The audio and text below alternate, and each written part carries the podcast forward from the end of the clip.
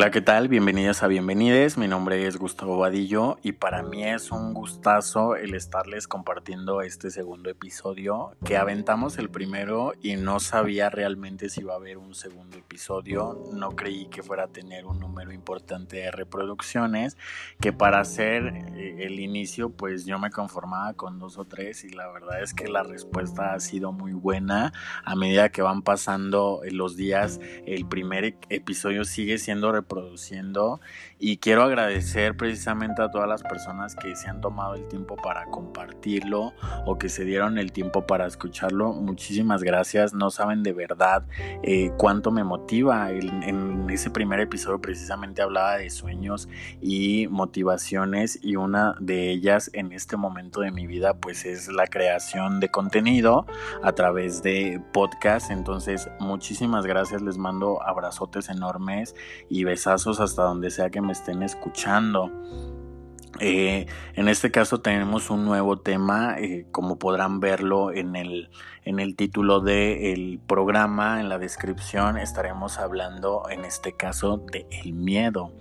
¿Qué es el miedo? El miedo es una emoción justamente de las más primitivas del ser humano que se hace presente en percepciones de peligro y que genera dos respuestas de supervivencia. Una de ellas es el impulso para huir y otra es el impulso para atacar.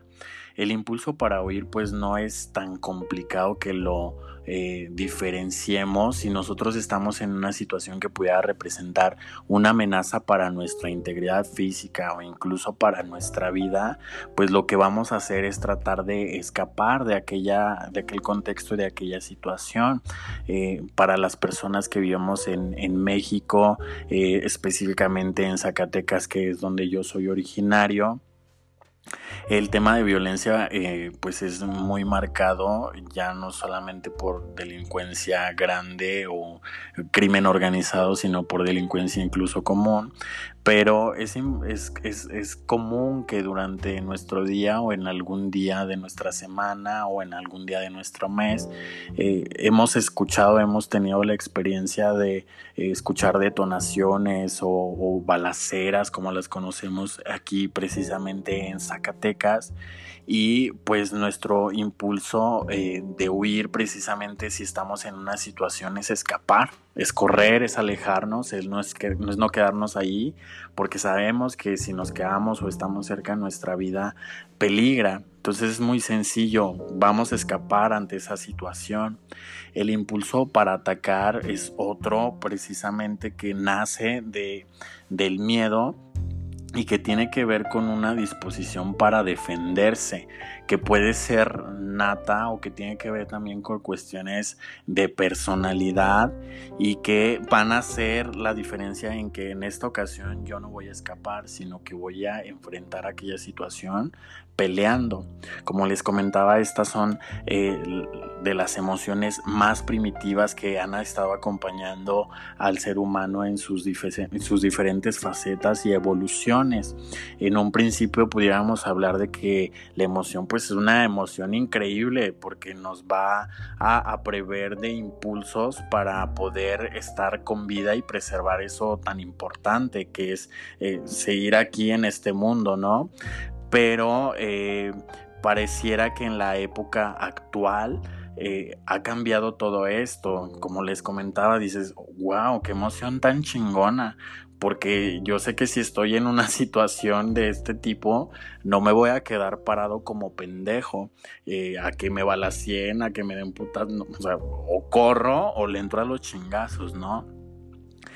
Eh, pero en el contexto actual, como les comentaba, al igual que el ser humano y su cognición, pues ha ido evolucionando con el tiempo. La razón, pues nos da la posibilidad de adelantarnos y prever situaciones. ¿Qué pasa con el miedo? Que a veces esta, esta forma de adelantarnos va acompañada precisamente de eso, de un temor, de ver amenazantes situaciones que incluso todavía no han, no han ocurrido.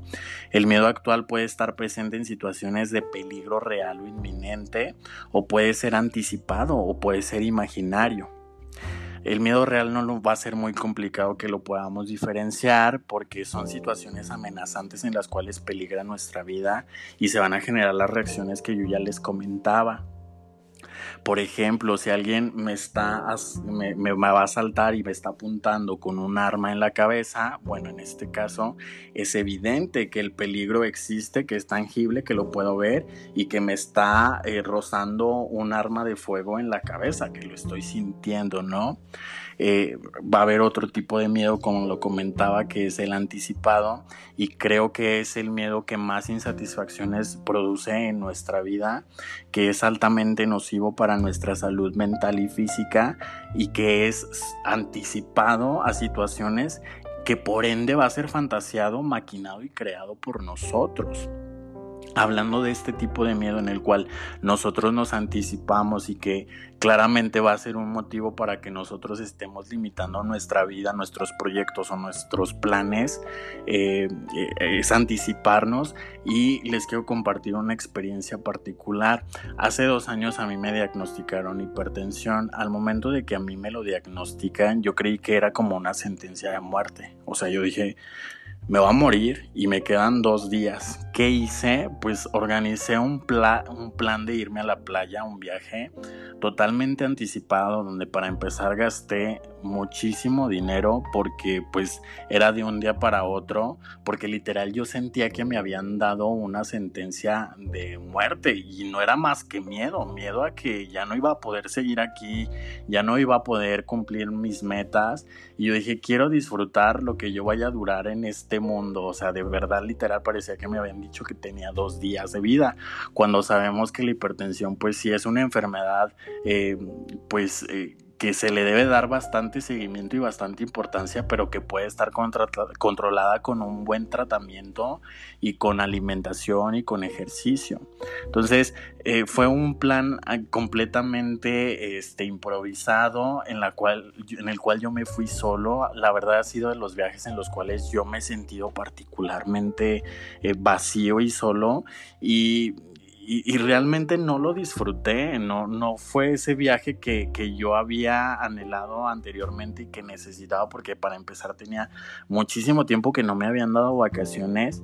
Entonces eh, me fui, eh, generalmente estuve mayormente en el hotel, no socialicé mucho, no chupaba, o sea, no tomaba alcohol porque creía que si tomaba alcohol ahí mismo me iba a infartar y iban a llevar mis restos hacia, hacia, hacia Zacatecas, el lugar donde yo radico, este, ya, ya, o sea, ya de plano yo no veía ningún tipo de salida, ¿no? Y que, y que al final del día, ahora que lo estoy viendo y ahora que estoy platicando precisamente con ustedes acerca de este tema, pues fue un miedo anticipado y basado en una situación que realmente no sabía si, si, si iba a pasar. Eh, ¿a, qué, ¿A qué me refiero entonces? El miedo lo genero yo. El miedo va a ser una respuesta innata que va a estar acompañándonos en diferentes momentos de nuestra vida, en diferentes situaciones. Pero si hay algo que es importante mencionar, que la decisión de superar al miedo y valorar ese miedo es propiamente de nosotros, es decir, nosotros tomamos la decisión de querer enfrentar y querer superar ese miedo.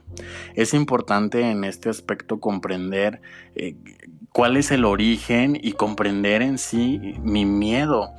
¿Cómo lo puedo valorar? Bueno, en este caso hay muchísimos autores y hay muchísimas personas que nos dicen que el miedo solamente tendría que generarse ante respuestas que implican que nosotros vayamos a perder la vida. Y en base a eso debemos tomar la decisión de si es importante eh, que se esté presentando o no es importante o no es relevante o si lo debo ignorar o si lo debo, mejor dicho, manejar correctamente. Si es justificado o no va a ser justificado.